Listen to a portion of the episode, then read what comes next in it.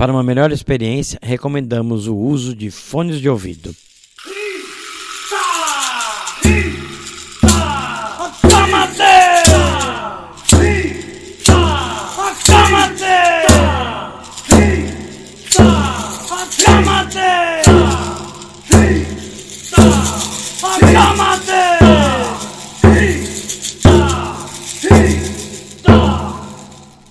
Olha, vejo meu pai. Olha, lá vejo minha mãe. Ali, vejo minhas irmãs e irmãos. Lá, vejo meus ancestrais, desde o início. De lá, eles oram por mim. Paxicast Especial.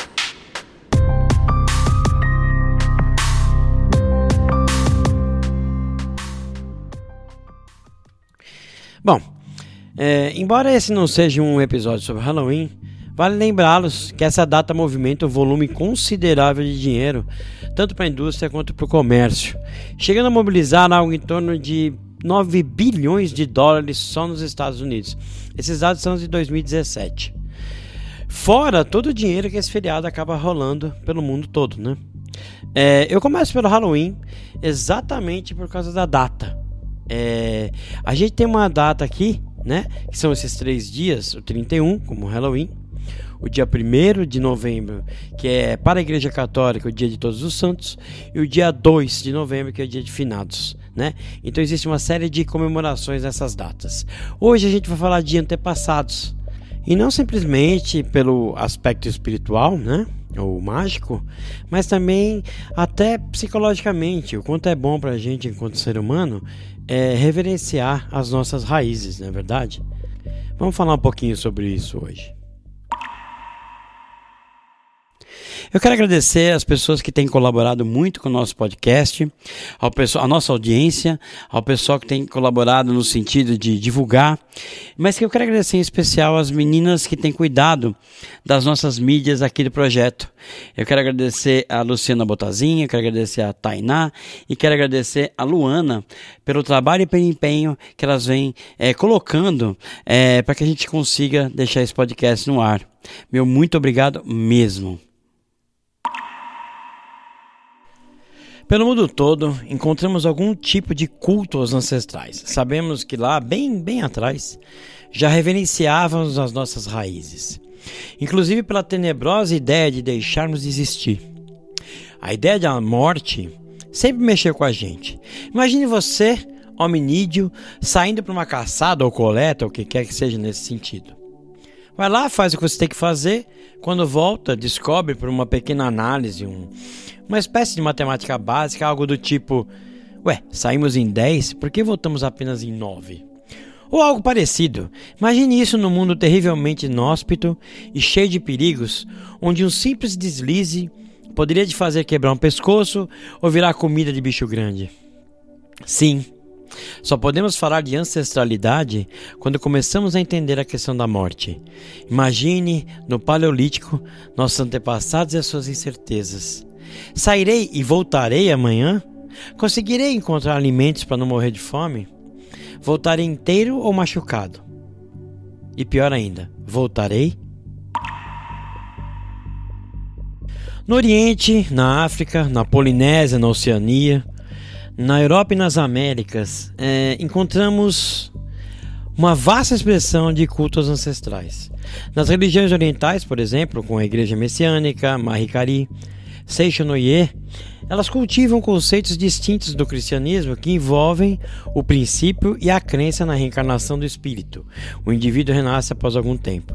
Para os orientais, há um paralelo entre os mundos visível e invisível. Tudo que é feito aqui reflete na outra dimensão, e o que é conquistado lá também repercute entre os seus descendentes. O próprio Shintoísmo, que além de ter uma grande devoção aos espíritos da, da natureza, com fortes raízes animistas, também cultua os antepassados. Seja numa congregação ou mesmo em casa, os antepassados participam de forma marcante da vida oriental mais tradicional. Na religião tradicional iorubá e nas afrodescendentes da diáspora, principalmente nos candomblés de nação Queto de origem étnica iorubá, a vida não se finda com a morte. Reencarnação, renascer, tudo isso é processo divino de continuidade da vida. O Ser Supremo, Olodumaré, dos Yorubá, oferece aos homens a imortalidade e o culto aos ancestrais. Ou seja, mesmo após a existência terrena, a vida continua. Portanto, o culto à ancestralidade também é um culto à própria vida. As origens da celebração do Dia dos Mortos no México são anteriores à chegada dos espanhóis. Lá, o Dia dos Mortos é uma celebração de origem nativa que honra os falecidos no dia 2 de novembro. Como eu falei no começo do episódio, começa no dia 31 e coincide com as tradições católicas dos dias de Todos os Santos, que é dia 1 de novembro, e o Dia dos Fiéis Defuntos ou o Dia de Finados, que é dia 2 de novembro. Além do México, também é celebrado em outros países da América Central e em algumas regiões dos Estados Unidos, onde a população mexicana é grande. A Unesco declarou-a como patrimônio imaterial da humanidade. Há relatos que os astecas, os maias, os totonacas e outras etnias da América Central e da América do Norte praticavam esse culto há pelo menos 3 mil anos. Ou seja, há muito tempo a gente fala sobre ancestralidade, há muito tempo a gente comemora as coisas em relação aos nossos ancestrais. Falando sobre a celebração dos ancestrais, Estudos realizados pelos historiadores apontam que o Halloween provavelmente surgiu de um festival praticado pelos celtas, povo que habitava as ilhas britânicas e parte da Europa, que praticava uma religião pagã séculos antes da penetração do cristianismo na região. Esse festival, conhecido como Samhain, era dedicado aos mortos, mas também era uma passagem de ano. O Samhain era realizado todos os anos entre 31 de outubro e 1 de novembro e era um dos períodos mais importantes do calendário celta. O festival também celebrava a passagem do verão para o inverno, que era bem rígido naquela região. Era o período de colheita dos celtas. Além de ser uma passagem de ano e um marco de aproximação do inverno, tinha uma conotação sobrenatural. Os celtas acreditavam que na época do Samhain, as barreiras existentes entre o mundo dos vivos e o mundo dos mortos deixavam de existir. Sendo assim, os mortos do último ano peregrinariam pela terra antes de irem para o seu destino final. Paxicast, o podcast do projeto Arcano 21.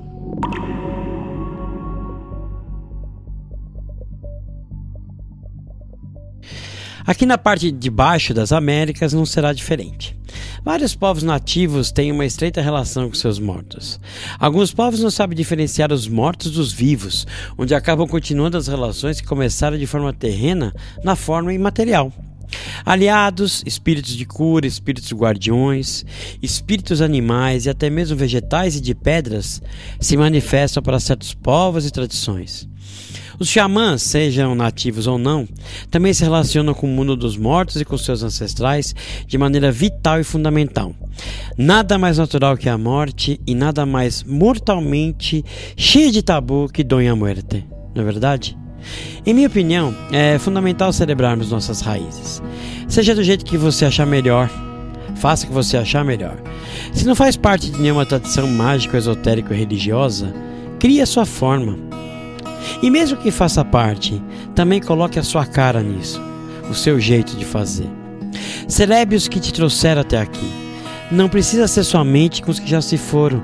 Celebre também os que vieram antes de você e que também estejam em sua vida e ainda em vida. Celebre pais e mães, avós e avós, bisavós. Celebre todo mundo. Aqui no nosso caminho, o caminho do mundo, aqui no projeto Arcano 21, nós também celebramos tudo isso e celebramos aqueles que, que nos iniciaram magicamente e os que vieram antes deles ou delas. Celebre. Celebre vida e morte. Afinal de contas, como diz a animação, a vida é uma festa.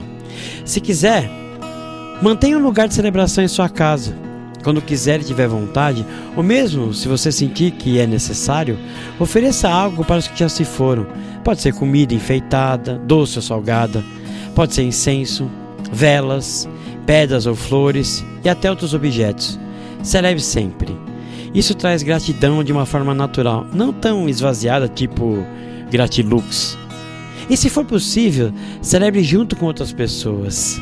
Celebre com aqueles que você puder e aqueles que quiserem.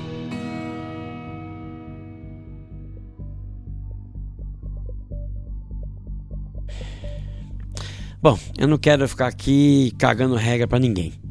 Mas uma coisa é certa: o ritual nos aproxima de nosso íntimo. A nossa espiritualidade se manifesta. Quando a gente busca esse íntimo, as coisas ficam muito mais felizes.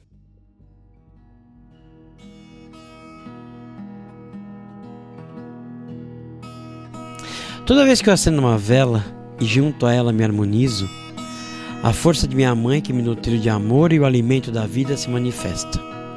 Meu pai me cerca do abraço forte, cheio de proteção e carinho infantil. Toda vez que eu converso com o universo, eu me uno aos espíritos naturais e de cura do nosso mundo. Sua força se derrama sobre mim quando uso de minhas palavras e sai de mim a força de mil vozes. Quando imponho as mãos sobre alguém, erguem-se muitas mãos e braços junto comigo. Embora a magia pessoal tenha de partir de mim, eu não estou sozinho. Sou muito mais que apenas um. Quando ergo minhas mãos e abençoo algo ou alguém, na verdade, abençoamos. Não existe solidão, não existe orfandade. E o Pai Céu e a Mãe Terra nos abençoam.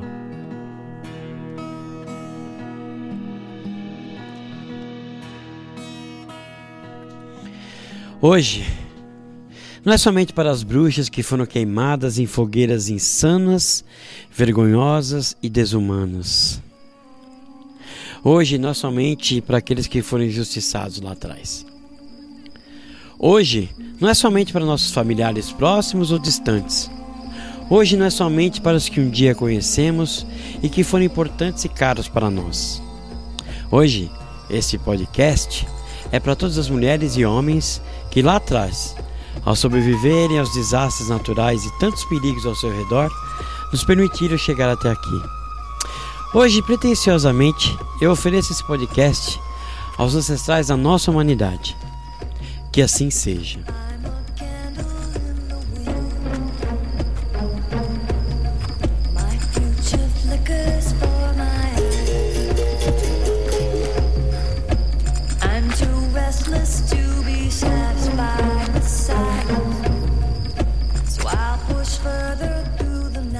Taxicast, o podcast do projeto Arcano 21.